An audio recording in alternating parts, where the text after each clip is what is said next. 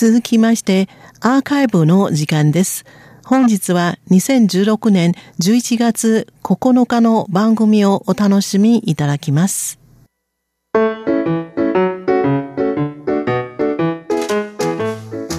リスナーの皆様、ようこそティールームへの時間です。この時間では台湾の今に関する様々な話題を取り上げてご紹介してまいります。塚越がお届けいたします。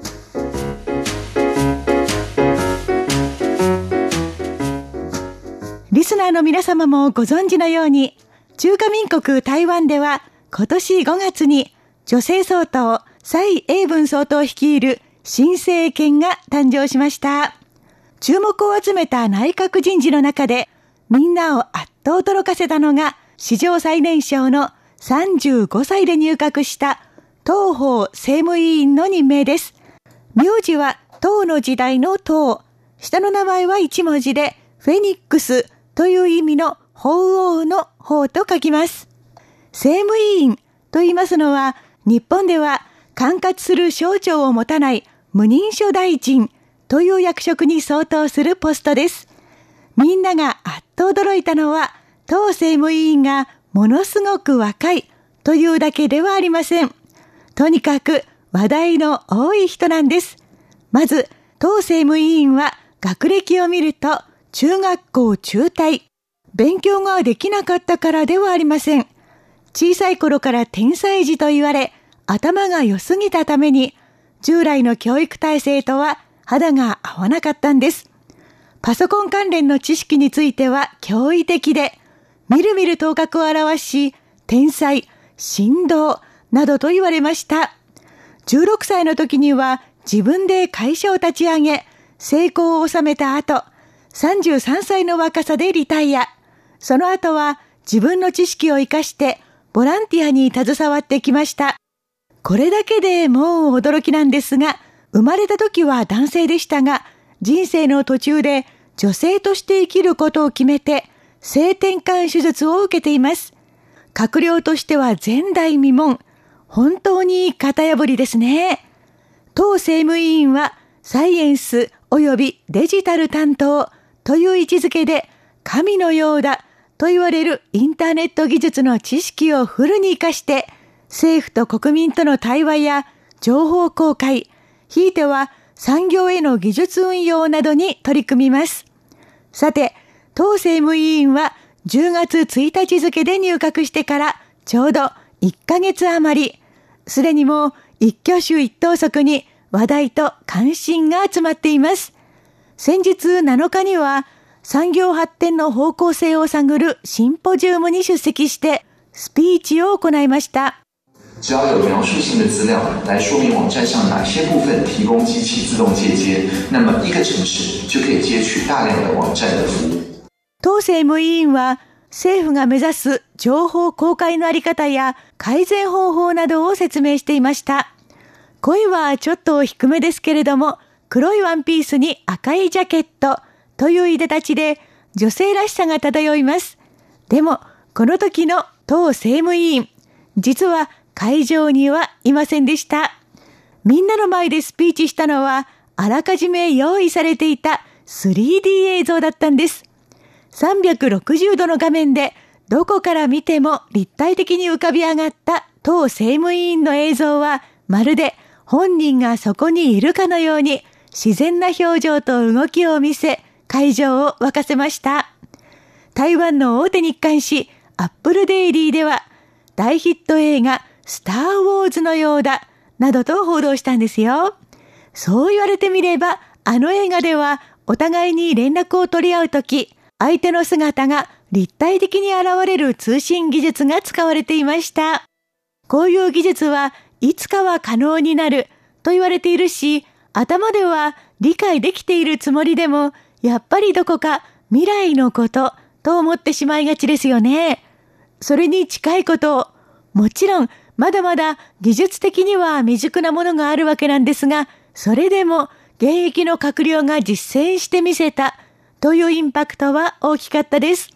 ちなみに、シンポジウムが行われていた時、ご本人は全く別の場所で別の会議に出席していました。まるで忍者の分身の術ですね。そういえば、当政務委員は就任したての頃、毎日出勤するスタイルでの仕事は嫌だという注文をつけて、それはさすがにちょっと不公平なのでは、などという批判を浴びたことがありました。今回、このような技術を運用することで、本人がその場にいなくても済むケースがある。仕事というのは、どこでやるかよりも何をやるかだ。ということを伝えたかったのかもしれません。毎日出勤しない、イコール怠けている、と思う考えは、もう古いのかもしれませんね。さて、公務員というのは何をするのも書類というイメージがありますよね。当政務委員はどうやらその辺から変えていきたいと思っているようです。就任してから1ヶ月間、一緒に仕事をしていく内閣職員たちに対して最新技術を教え、上手に運用することで仕事の効率をアップさせようと指導してきたといいます。具体的には、まず最新のクラウド技術を使い、誰でも簡単に情報を共有できるようにするところから始めるそうです。その辺がクリアできた暁には、紙を使っていてはできないクラウド技術ならではの長所を活かしたプログラムを開発していきたいということなんですけれども、紙じゃできないことって一体どんなことなんでしょうか？こう思ってしまうこと自体もう頭が古いのかもしれないですね。いずれにしても、こういう大きな目標の実現のためには、政府だけではなくて、民間との協力、技術のシェアが不可欠だ。ということで、今後、政府の情報をできる限り民間と共有し、同時に民間の持つ優れたシステムを政府に導入するギブアンドテイクの構想も青写真に描いているんだそうです。当政務委員にはもう一つ仕事があります。